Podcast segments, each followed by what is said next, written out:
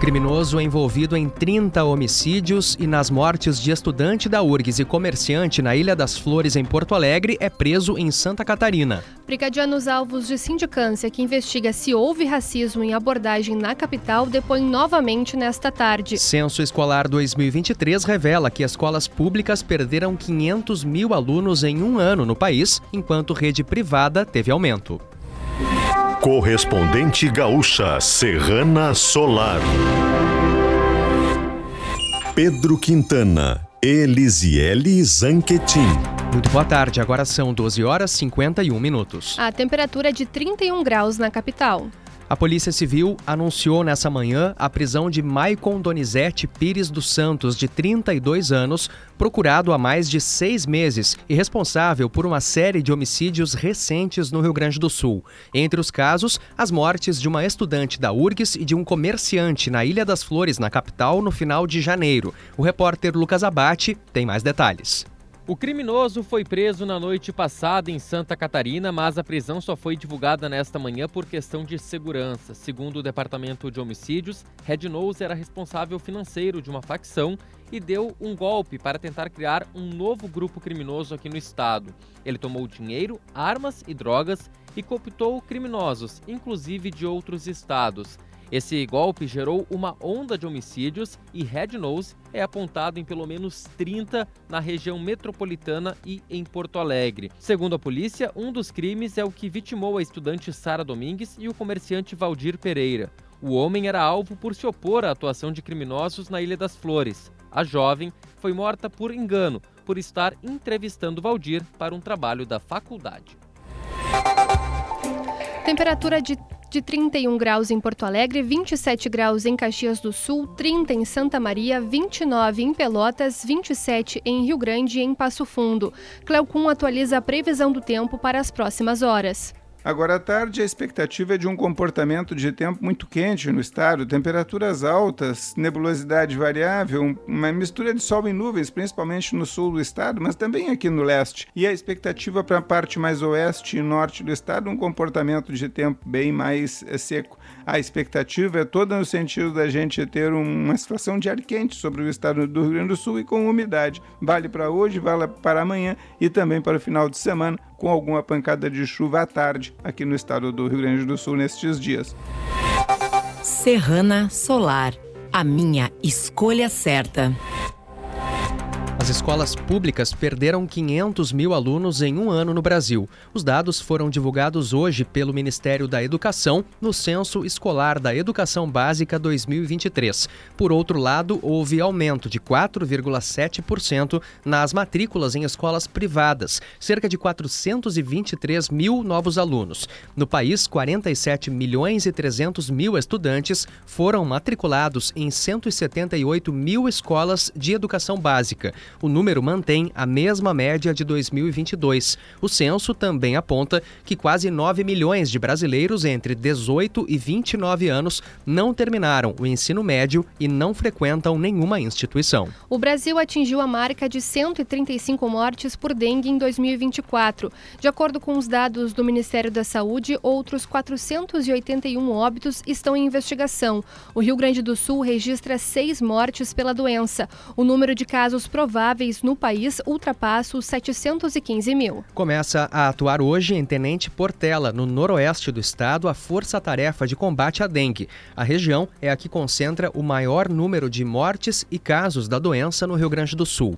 Nessa manhã, as equipes de saúde do estado e do município se reuniram para alinhar estratégias de enfrentamento. Tenente Portela já registrou três mortes e o número de casos confirmados não para de crescer. Já são quase 2 mil. A prefeitura segue aplicando inseticida nas casas de moradores e nas ruas da cidade. Na Serra, Caxias do Sul iniciou a utilização de drones no combate aos focos do mosquito Aedes aegypti.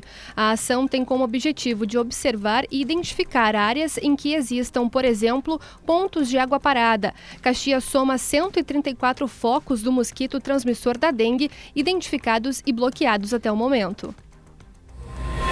Ainda nesta edição, polícia encontra pendrives com registro de preços na casa de empresário investigado por compras da Secretaria de Educação da capital. Jogador Daniel Alves vai recorrer de condenação de quatro anos e seis meses de prisão por estupro. Na Serrana Solar, o instalador e o cliente final estão assegurados do início ao fim. Conte com as melhores vantagens para fazer a escolha certa. Quatro policiais militares envolvidos na abordagem a um motoboy negro em Porto Alegre serão ouvidos novamente nesta tarde em sindicância aberta pela Brigada Militar. O procedimento interno apura se houve excesso e racismo por parte dos agentes durante a ocorrência. O caso ocorreu no último sábado no bairro Rio Branco. A Polícia Civil também investiga o caso. No inquérito, os brigadianos já foram ouvidos. A Polícia Federal realizou nessa manhã uma operação contra o tráfico de armas e distribuição de dinheiro falso no norte do estado. Foram cumpridos dois mandados de busca e apreensão em Erechim. Um terceiro mandado foi cumprido em Não Me Toque e tem relação com um crime de moeda falsa. A defesa do jogador Daniel Alves anunciou que vai recorrer da condenação de quatro anos e seis meses de prisão pelo estupro de uma mulher em uma boate de Barcelona em 2022. O recurso deve ser apresentado em um prazo de até dez dias. Daniel Alves já passou um ano na prisão. Esse tempo será descontado da condenação. Depois, ele deverá cumprir em liberdade vigiada por cinco anos. Além disso, o jogador precisará pagar uma multa equivalente a 800 mil reais à vítima. Agora em Porto Alegre, 31 graus, 12 horas 57 minutos. Serviço. Porto Alegre terá esquema especial de trânsito e transporte para os dois dias de carnaval, amanhã e sábado, no Complexo Cultural do Porto Seco, na Zona Norte. Serão duas linhas especiais de ônibus, além das regulares que atendem a região. Os bloqueios começam a partir das 5 da tarde de amanhã até o final dos desfiles no sábado. Os detalhes podem ser conferidos em GZH. O Liquida Porto Alegre foi oficialmente lançado. A campanha de vendas vai até o dia 3 de março e promete descontos de até 70% nas lojas. Quase 5 mil empresas participam da ação em 93 bairros da capital. A Câmara de Vereadores de Porto Alegre insta instalou nesta manhã a CPI da CE Equatorial. O grupo terá 120 dias para apurar eventuais irregularidades na prestação de serviços da empresa na capital.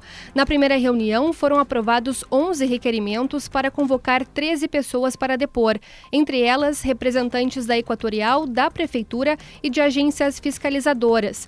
Todos os cargos de comando da CPI ficaram com vereadores aliados do prefeito Sebastião Melo. A polícia encontrou pendrives com documentos sobre registro de preços na casa de um empresário investigado por compras da Secretaria da Educação de Porto Alegre. A repórter Adriana Irion tem as informações.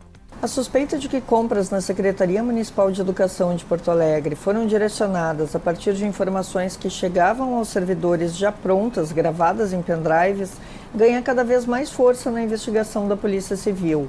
Durante buscas na Operação Capadura, que investiga aquisições da Secretaria, foram apreendidos pendrives com o empresário Jailson Ferreira da Silva. O material continha dados sobre atas de registro de preço envolvendo prefeituras de cidades catarinenses. O empresário é investigado por ter intermediado compras feitas pela SMED na capital. A polícia investiga se servidores da secretaria recebiam dados prontos, gravados em pendrives, com direcionamento a fornecedores. Uma das suspeitas é de que Jailson possa ter participado deste esquema de direcionar os processos de compras. Ele negou isso em depoimento à primeira delegacia de combate à corrupção.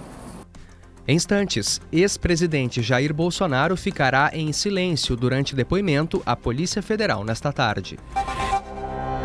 Os ministros das Relações Exteriores dos países membros do G20 voltaram a se reunir hoje no Rio de Janeiro, no segundo e último dia de encontros do grupo. A reunião tem previsão de terminar no início desta tarde com uma declaração final à imprensa. Após o encontro, o presidente Lula vai se reunir com o ministro das Relações Exteriores da Rússia, Sergei Lavrov. O ex-ministro da Justiça, Flávio Dino, toma posse nesta tarde como novo ministro do Supremo Tribunal Federal. A sessão está marcada para as 4 horas e contará com a participação de autoridades dos três poderes. A lista de convidados tem cerca de 800 nomes. Dino assumirá a vaga da ex-ministra Rosa Weber, que se aposentou e vai herdar um acervo de 344 processos. O ex-presidente Jair Bolsonaro depõe nesta tarde a Polícia Federal em investigação sobre tentativa de golpe de Estado. A defesa já anunciou que ele ficará em silêncio. De Brasília, o repórter Matheus Chu tem os detalhes. A Polícia Federal marcou 14 depoimentos de forma simultânea a partir das duas e meia da tarde, 11 deles aqui em Brasília e três no Rio de Janeiro. O ex-presidente Jair Bolsonaro é obrigado a comparecer, mas já antecipou por meio da sua defesa que vai ficar em silêncio, porque ele queria acesso integral às provas utilizadas nas investigações, entre elas a delação do ajudante de ordens, tenente-coronel Mauro Cid. Bolsonaro já ficou em silêncio nas últimas duas ocasiões em que esteve na Polícia Federal, para depor também sobre tentativa de golpe de Estado e sobre a venda ilegal de joias recebidas pelo acervo da Presidência da República. Serrana Solar a minha escolha certa. Você encontra o correspondente gaúcha Serrana Solar na íntegra em GZH. A próxima edição será às 18 horas e 50 minutos. Boa tarde.